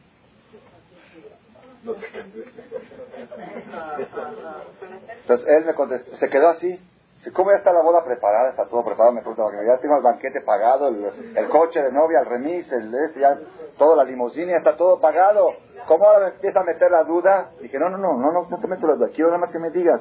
Uno que va a hacer una cosa, ¿sabes? Si vas a subir al avión, ¿sabes? Voy a viajar a Nueva York si vas a casar, te voy a hacer, me caso para algo. pensó así rápido y me dijo, pues para ser feliz. Dije, ya estás fracasado, ya estás quebrado. Si te casaste para ser feliz, ya estás con el pie izquierdo. Dice, entonces, ¿para qué me caso? Le dije, para hacer feliz. Hay que agregar una A, es todo. Para hacer feliz. Si te casas para ser feliz, ya estás quebrado. Si te casas para hacer feliz a otro, a tu esposa, a tus hijos, pues vas a ser feliz. Tú también tienes muchas probabilidades de ser feliz. El que se casa para ser feliz, entonces yo le dije justamente este día, era el día del mes de Adar, empezaba el mes de Adar. Le dije, fíjate, te lo voy a decir para que te recuerdes, te lo voy a decir con tu fecha de la boda. Y Shenichnas Adar Marvin Besimha. Y Shenichnas, si entras a dar, para dar, entonces Marvin Besimha crece la alegría. Pero si entras para recibir, se disminuye la alegría. Ese es mi Shenichnas a dar o mi Shenichnas a recibir. Rabotai, eso se forma un poco de chiste, pero para que se recuerden de la parte humorística de esto, a dar quiere decir para dar. La persona, fíjense, fíjense, Rabotai, si queremos, si queremos dividir, si queremos poner una línea divisoria a todos los seres humanos del globo terráqueo, dividirlos en dos grupos. Es muy difícil dos grupos, porque hay hay blancos, negros, rojos, eh, color azul, café, pelirrojo, gingis, esto, hay idea. Es muy difícil poner una línea divisoria en las ideologías también, hay miles de ideologías. Pero hay una línea que puede separar a toda la humanidad en dos grupos. ¿Cuál es? Pongan atención. Hay gente que dice, tienes que tratar de exprimir del mundo lo más que puedas para ti, explotar al mundo para ti, y hay gente que dice, tengo que tratar de explotarme a mí para el mundo. Tratar de exprimir todas mis fuerzas para dar lo que más puedo dar al mundo. Y hay gente que dice, tienes que tratar de recibir lo más que puedes del mundo. Esa es la línea divisoria. ¿Qué porcentaje creen ustedes que están de un lado y qué porcentaje del otro? ¿Cuánta gente tiene la idea que yo quiero tratar de exprimir lo más que puedo para otros? ¿Cuánto? ¿Qué porcentaje? Punto 99, ¿verdad? Pagotay, yo les voy a decir qué porcentaje. El mismo porcentaje de la gente feliz que conocen en el mundo. El mismo. El mismo, fíjense, van a hacer la cuenta estadísticas y van a ver. El mismo porcentaje de la gente feliz es el mismo porcentaje de la gente que tiene la ideología que yo vengo al mundo para dar lo más que puedo de mí al mundo. Es aquella gente, el mismo porcentaje está feliz. Mishenichnas Adar, no, no me digan nombres. Mishenichnas Adar Marvin Besimha. ¿Ok? Esa es la parte sentimental. ¿Cómo se ataca este problema? En Purim, ahí viene la receta. Mishloach Manot Matanot la Mishloach manot, mandar regalos, dijimos no es a pobres. ¿Para qué, ¿Para qué viene Mishloach manot? ¿Para quitar qué? ¿Para eliminar qué? Eliminar rencores. Yo dije hace dos años en una conferencia, a veces la persona, cuando tiene la lista todas las personas que tiene que mandar amistades, Mishloach manot, a primos, cuñados, amigos, todos, dice, bueno, ya no sé, no sé este, por dónde empezar. no sé a quién poner en la lista, o no sé, o no sé, o a veces uno dice, bueno, me redujeron el presupuesto este año por la crisis, no va a poder mandar como cada año 50, va a mandar 30. ¿A quién pongo, a quién quito? El primero de la lista es aquel que no aparece en la lista. El primero de la lista es aquel que no aparece en la lista. Porque el mensaje de Mishloach Manot es con aquella persona que has tenido durante el año algún roce, alguna fricción, que te ha ofendido, que has tenido un problema, a ese manda de Mishloach Manot. Primero que todo, porque la idea de Mishloach Manot no es quedar bien con la suegra o con el suegro, bueno, con la suegra sí, pero no es quedar bien, no es quedar bien con el hermano, con el amigo, con el... No, Mishloach Manot es eliminar rencores. Donde sientes que hay un rencor, manda Mishloach Manot. Y después que ya mandas a todos los que tienen rencor, empieza a mandar a los amigos que no, que no tienen ningún problema con ellos, ¿ok? tiene que mandar a todos? No a todos, no es obligación, no es obligación. Estamos hablando ahorita, la obligación es uno por persona. Pero mucha gente manda, mucha gente manda 20, 30 Mishloach Manot a todos los amigos. Y le pregunté, ¿ya le mandaste a fulano de tal? A ese Rasha, a ese le voy a mandar, a ese que me ofendió, que me hizo... Todo el chiste de Purim es que se, borre ese rencor. Es para que no haya rencores en el corazón. Y Matanot la Evionim, Matanot la Evionim, otra vez, Mishloach Manot es para eliminar rencores. Matanot la Evionim es para eliminar egoísmo. Gente que piensa nada más en ellos mismos, cuando se dedican a darse de acá a pobres, es pensar en el prójimo. Eso borra el virus del egoísmo y ayuda a que el corazón pueda tener alegría, quitando rencor y quitando egoísmo. Esa es la parte sentimental. La parte, un segundo para poder terminar y luego acepto preguntas acabando. La, la segunda parte que necesita también estar, atacar el virus es la parte intelectual. ¿Cuál es el virus intelectual? El virus intelectual es la confusión, las dudas. Cuando una persona tiene dudas, dudas ideológicas, cuando una persona no tiene certeza en sus ideas, no hay más angustia que las preguntas. Hay gente que tiene preguntas y preguntas, y, por qué esto, y por qué lo otro, y cómo allá, y cómo se hizo, y los dinosaurios, y el mundo, y, y, y quién estuvo, y el mono, y el chango, y cómo se desarrolló la evolución, y, cuántos millones, porque hay incentivos que dicen que eran 500 mil millones de años, otros dicen no, que son 5 mil millones de años, otros dicen que son 70 mil millones de años. Bueno, pues ¿cuándo? Al final que me digan, la persona que no tiene ideas claras, la persona que está confundido en sus ideas, no puede tener alegría intelectual. Puede tener alegría sentimental, pero no intelectual. Una de las cosas que estorban, dice el Hazonish, en simha que ataratas fekot. No hay más alegría como la dilucidación de las dudas, la incertidumbre. La incertidumbre causa angustia. Una persona que no sabe a cuánto va a estar el dólar la semana que entra, y a cómo van a estar los negocios, y si va conviene invertir en pesos dólares, si conviene en construcción, si conviene, y está en dudas, y qué va a pasar con esto, y cómo va a casar a mis hijos. La persona que tiene incertidumbre, la incertidumbre no deja, no deja vivir el presente, y al no vivir el presente no puede uno disfrutar. Entonces, ¿qué se necesita para que la persona pueda tener alegría intelectual? Es eliminar las dudas, tener ideas claras y precisas. Tenemos que saber no hay tiempo ahorita para, para extender más. Toda la idea de Amalek, Amalek fue el primer Goy, el primer pueblo que metió la duda en el pueblo judío. Cuando el pueblo judío salía de Egipto, después de ver todos los milagros, tenían una seguridad de una cosa, que Hashem imloch lolam Hay un solo Dios. Hashem imloch lolam Así gritaron todos. Yahad kulam Odú, Bimblihu, Bamru, un solo rey hay en el mundo, un solo poder.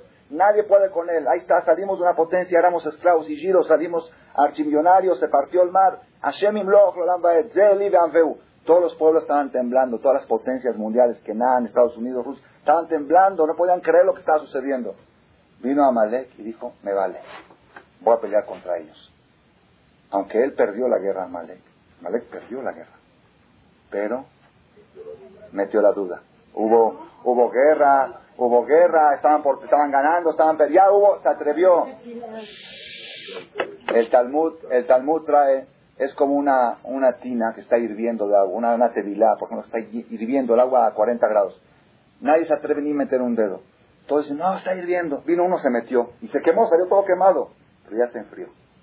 Ya, ya no está tan caliente. Ya al ver, ya, ya metió la duda. Al meter la duda, lo peor que puede tener un judío es cuando tiene dudas. En Simha Katatas dice, dice el Jobat Levavot, una de las armas más poderosas del Yetzirah para hacer caer a la persona en, en- en cosas malas es meterle la duda. ¿Quién dijo que el matrimonio hay que ser fiel? ¿Quién dijo? ¿Cómo es algo tan seguro? Pero no, ¿Quién dijo? A ver, ¿por qué? ¿Quién dijo? ¿Quién dijo que una hija, que una niña tiene que vivir en casa de su papá hasta que se case? Barminan, ¿qué está diciendo? Barminan, vayan a ver. En Estados Unidos ya están después de esa época y aquí ya estamos cerca de esa época. ¿Cómo si yo la eduqué a mi hija? Educaste a tu hija, llega a cierta edad, gracias papá, muchas gracias por todo lo que hicieron por mí, te voy a reconocer toda la vida, pero mis amigos me invitaron a rentar un departamento. Quiero ser libre. ¿Quién dijo? Ponga atención, Rabotai. La duda, la duda de la identidad, la duda, ponga atención lo que les voy a decir ahorita, porque es uno de los puntos más básicos de Amalek y de la lectura de la Megilá. ¿Qué sucedió en la Megilá de Purim? Los judíos estaban condenados a exterminio total. Es de las pocas veces en la historia, quiero que sepan un secreto muy grande. Hamán era descendiente, Amán Haagagí, de Agag. Agag era nieto de Amalek. ¿Ok? Amán era Amalek. Hay dos formas de identificar cuando un goy es de Amalek. Dos formas de identificar. Cuando un pueblo, hoy en día no sabemos quién es Amalek, pero hay dos identificaciones. ¿Cuáles son? Amalek, hay antisemitas en todo el mundo locales. En todo el mundo hay antisemitas. Por ejemplo, la Inquisición fue antisemitismo local. No estaban en contra de los judíos de Alemania o los judíos de, de Polonia, de España. Era antisemitismo local. Antisemitismo global es Amalek.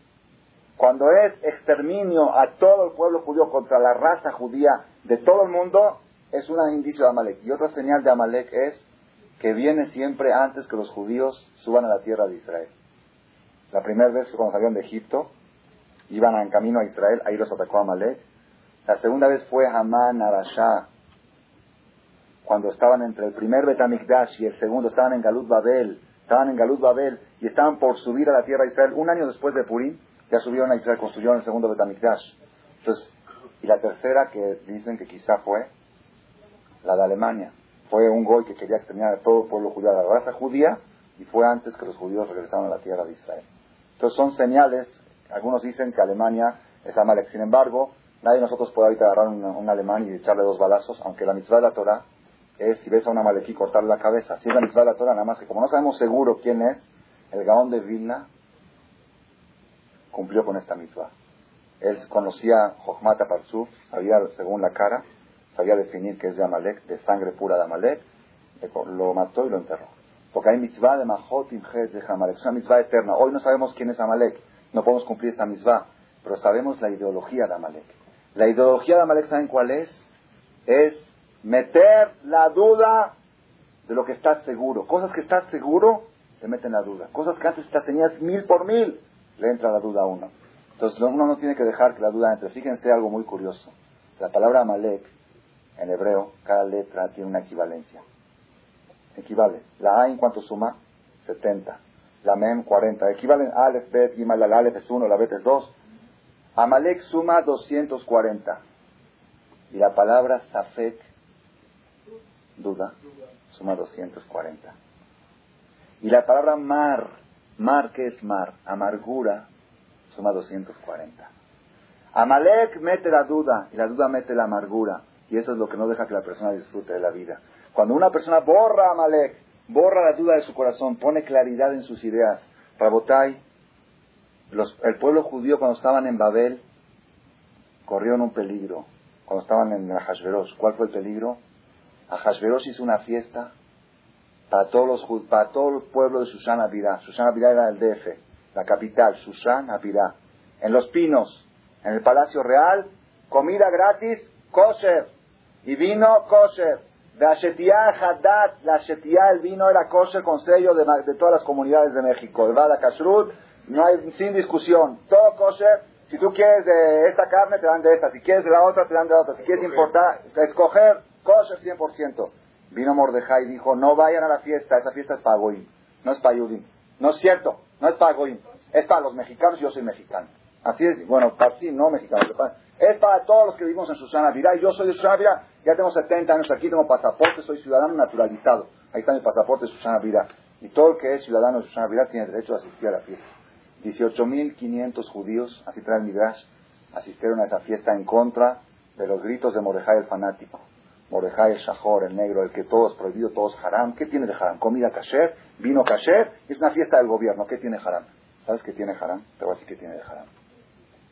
Prohibido que el judío se sienta patriota en el extranjero. Es uno de los pecados más graves que despiertan la furia de Dios.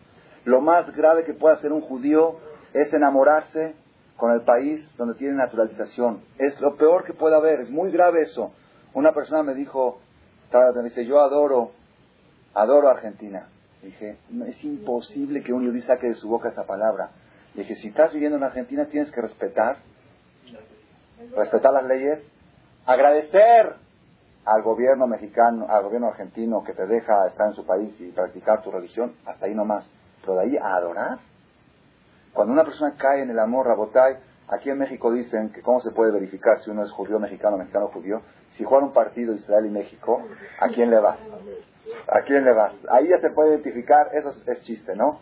Pero Rabotay no ese es el problema. El virus de la asimilación entra cuando la persona se quiere sentir muy patriota en el lugar. Y es un peligro muy grande, ¿por qué?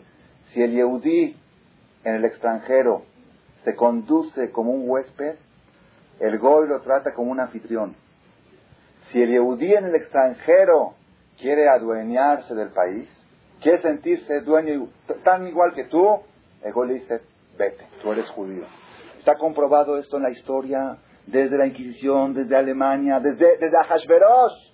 Los judíos tenían ya 70 años en la Golá, dijeron ya, ya somos de Babel, ya somos de Parás, vamos a ir a la fiesta, nos invitó, el gobierno puso comida kosher. Usted nada más imagínense que, que Cedillo invite a toda la colonia judía de México a una fiesta en Los Pinos y les ponga comida kosher. Kosher, el judío kosher. Dicen, mira, cómo avanzamos, ya nos respetan, ya nos dan kosher, ya nos invitan. Es muy peligroso, muy peligroso, Rabotai, y eso provoca, eso provoca el odio del goy al judío. Yo conté en otra ocasión, ya voy a terminar, perdón que me atrasé un poquito más. Yo conté en una ocasión, subí a un taxi aquí en México, siempre platico con los taxistas, son los que más saben de todo, porque llevan a todo tipo de gente y saben de todo, saben cuánta gente se fue de vacaciones este año, cuándo se fueron a Miami, cuándo se fueron, todo, se están estudiado todo, eh, de política, de todo. Entonces me dice, ¿y usted de dónde es? Le dije, yo eh, nací en Argentina, a los 14 años me fui a Israel, estuve 10 años en Israel y vine a México, me casé con una mexicana y tengo 5 años en México, tengo hijos mexicanos. ¿A poco ustedes, los judíos, se pueden casar con mexicanas? Le dije, bueno, con una judía de México. Ah, con una judía, no con una mexicana. El taxista me dio una lección. No hay, no hay mexicano. Yo soy yehudí, estoy en México y respeto a México y agradezco a México. Y la Torah dice, Lote taev mitri, no desprecies al Egipto, al egipcio, Kigera ita fuiste extranjero. Como fuiste extranjero en Egipto, tienes que agradecer. ¿Cuántos años fuimos extranjeros en Egipto? 400 años, 200 años esclavos fuimos en Egipto. Fuiste extranjero. Yosef fue 80 años rey en Egipto, extranjero. El judío en la Golá, por más pasaportes que tenga y por más ciudadanía que tenga, su país es Eres Israel, no el Estado de Israel. ¿eh? No el Estado de Israel, Eres Israel. El Estado de Israel es una cosa y Eres Israel es otra cosa. De casualidad están juntos. Porque el Estado de Israel podría ser en Uganda también. Eres Israel, la tierra de Israel, la tierra santa. ¿Por qué les digo esto? Salió una encuesta en el periódico Yediot Jaronot, un periódico laico, un periódico quizá antirreligioso en Israel, una encuesta que se hizo, una encuesta independiente. ¿Cuántos judíos israelíes están conformes con el Estado de Israel y cuántos judíos si tendrían posibilidad de salirse de Israel se saldrían? Entonces salió así. Los de derecha, los de partidos de derecha, derechistas, están en contra de regresar territorios. ¿Ok? Eh, es un conflicto muy grande que hay en Israel ahora. Los de partidos de derecha, los que son partidarios de derecha, 60% se quieren ir de Israel. Los que son de derecha religiosa, los, que son la Mizrahi, 80%. Los de que dicen que fueron los que asesinaron a Rabin, 80% por todo, por todo lo que se hizo en contra, la campaña en contra de ellos. Los de izquierda, que están en el gobierno ahora y que están con las ideas de todo, que, que los territorios son 30%, si se podrían ir de Israel, se irían. Los ortodoxos, 0%. 0% en encuesta. Es algo Estaban enloquecidos las encuestas. No puede ser nunca hay cero, porque no hay punto, punto uno. Cero por ciento, no hay un ortodoxo que le dicen si tienes posibilidad de dejar Israel, ¿te irías? No. ¿Por qué? La Tierra Santa. ¿Quiénes son los sionistas? Eso es Eres Israel. El sionismo del Estado de Israel es dependiente si se identifica con mis ideas políticas. El amor a la tierra de Israel por la que Eres Israel, ese es incondicional. Eso no tiene condiciones. El Am Israel, el pueblo de Israel, ponga atención, Rabotai. Si ustedes me permiten, les voy a leer un artículo universal de esta semana. ¿Me permiten que lo lea? Para completar la idea de Purim, para que veamos por qué el Yehudí, cuando está confundido sus ideas, acaba angustiado y deprimido. La que escribe se llama Sara Sefchovich, Sefchovich, Sefchovich, ¿Cómo? Sefchovich, ok, así se escribe Sefchovich. ¿Qué, qué, ¿De qué religión creen ustedes que es? Ok. Bueno, escribe así, por atención. En defensa de la tolerancia es el título del artículo en la editorial del periódico del 22 de febrero del 96. Afortunadamente vivimos en un país libre. ¿Sí leyeron el artículo? Ok, ahorita van a ver, ahorita van a ver. ¿Qué mensaje? Ustedes saben que en el holocausto Hitler buscó cuatro generaciones de asimilados. Cuatro generaciones de asimilados que ya tenían apellidos Goy, Goy, Martínez Ramírez, o cuatro, tres apellidos Goy, pero había en cuatro generaciones arriba la abuela judía, y si este tiene algo de sangre envenenada, a los hornos. ¿Cómo si yo ya dejé esto, ya voy a la iglesia a misa los domingos? Había uno que estaba en la, el, antes de entrar a los hornos. Si yo peleé en las dos guerras de Alemania, ¿cómo es posible? Se le rió el soldado nazi y fue al horno junto con todos. Por más, ese es el musar, cuando Dios dice que quiere sentir muy patriota, el Goy lo rechaza peor, le tiene más odio. Miren aquí lo que le sucedió a Sara Sefcovic, que escribe cada 15 días en Universal. Desafortunadamente vivimos en un país libre en el que todo el mundo y cada quien tiene derecho a pensar lo que guste sobre el gobierno, la política, las instituciones, la cultura, la vida cotidiana y cualquier otro tema que le interese. Mucha sangre y mucha tinta se han derramado en los últimos dos siglos para que por fin hayamos podido llegar hasta esta libertad. La libertad de expresión. ¿Están de acuerdo con ella? Ok. Sin embargo, la opinión y expresión abiertas tienen el límite natural de respeto al prójimo. Es como si se libertad de expresión, pero respeto al prójimo. Esta es la regla esencial de la convivencia. Ok, no le voy a leer todo el artículo, luego que quiere se le hago una fotocopia. Digo lo anterior porque hace 15 días escribí en este mismo lugar mis puntos de vista sobre la visita del presidente Cedillo al Vaticano. Escribió sus puntos de vista, haciendo como hago cada semana una crítica de las incongruencias entre la realidad y el discurso de los jerarcas, tanto del gobierno como de la iglesia. Entonces esta señora escribió atacando el discurso que dio el presidente Cedillo en el Vaticano y lo que dijo también el Papa, atacó porque es incongruente lo que dijeron. Unos días después llegó a la redacción del Universal la carta de un lector que manifestaba su desacuerdo con mis posiciones. ¿Ok? Hasta allí no hay ningún problema, pues muchos lectores se toman la molestia de escribirme, ya sea para criticarme o para apoyarme. Sin embargo, hasta ahora ninguno había, aquí empieza la amargura de esta escritora. Pongan atención, aquí empieza la alegría de Purim. Sin embargo, hasta ahora ninguno había traspasado los límites del respeto. Y por esa razón me permito ahora escribir sobre el asunto, pues estoy convencida que más allá del ámbito de lo personal, es necesario para el bien de todos dejar ciertas cosas muy en claro. ¿Ok? Quiere clarificar y confunde. Vamos a ver qué va a clarificar. Las afirmaciones de esta persona que describió la carta parten de y llegan a un mismo punto. El que sostiene que estoy descalificada para opinar sobre México, puesto que no puedo quererlo. Y la razón que me imposibilita a ello es nada menos que mi religión. Por ser, a ver, que si le mandó a decir que por ser que tú eres no puedes, no, no, puedes querer al país y como no lo puedes querer tampoco lo puedes criticar. Dicho lector, dicho lector supone que no soy católica y decide por mi apellido que soy judía. Pongan atención. Dicho, dicho lector en, ningún, en ninguna parte del artículo reconoce ser judía. Dicho lector supone que no soy católica y decide por mi apellido que soy judía y en su opinión una persona judía jamás puede ser patriota.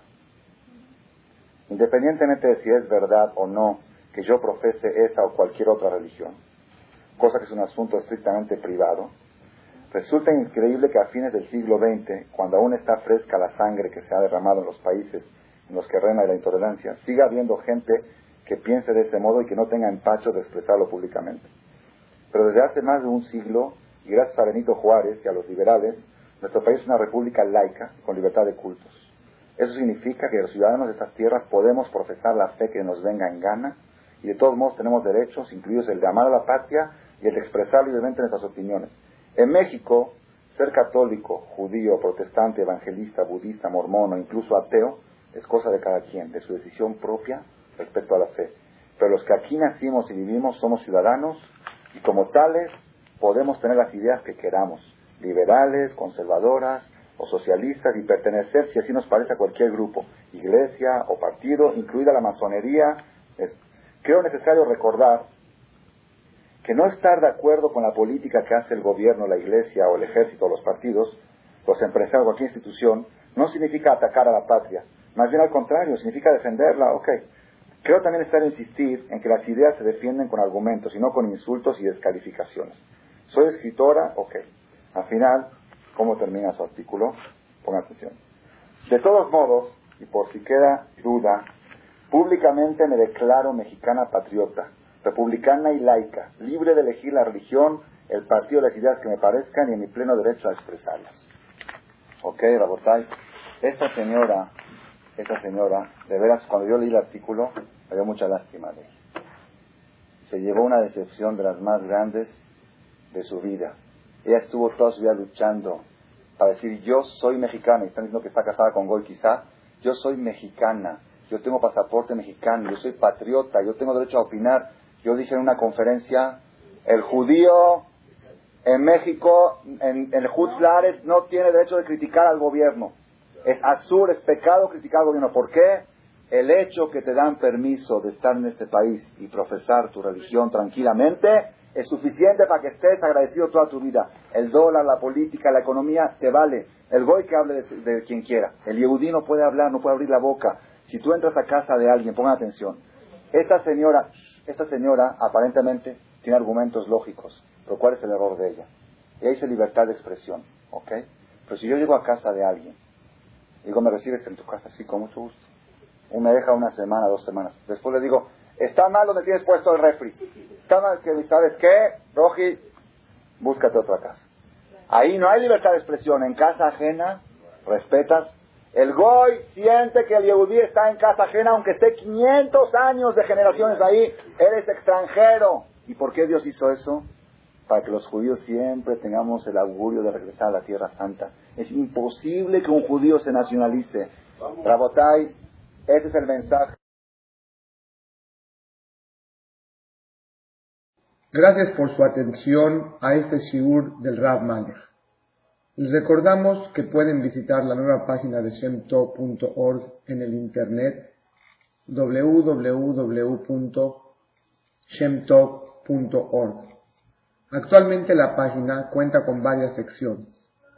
Noticias sobre las actividades de Shem Tov a nivel mundial, escuchar o bajar las últimas conferencias del Rav Malek, escuchar o bajar la alhaja del día, imprimir o estudiar desde su computadora la perashá de la semana, estudio diario de Gemara, Daf Yomi en español, sincronizar su iPod con podcast, un manual para crear su propio CD de las conferencias que existen en la red, adquirir libros con entregas internacionales con la metodología del Rav Malech de español, fonética y hebreo simultáneamente,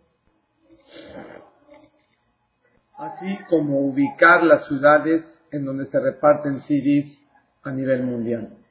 Es que la misbot y muchas gracias.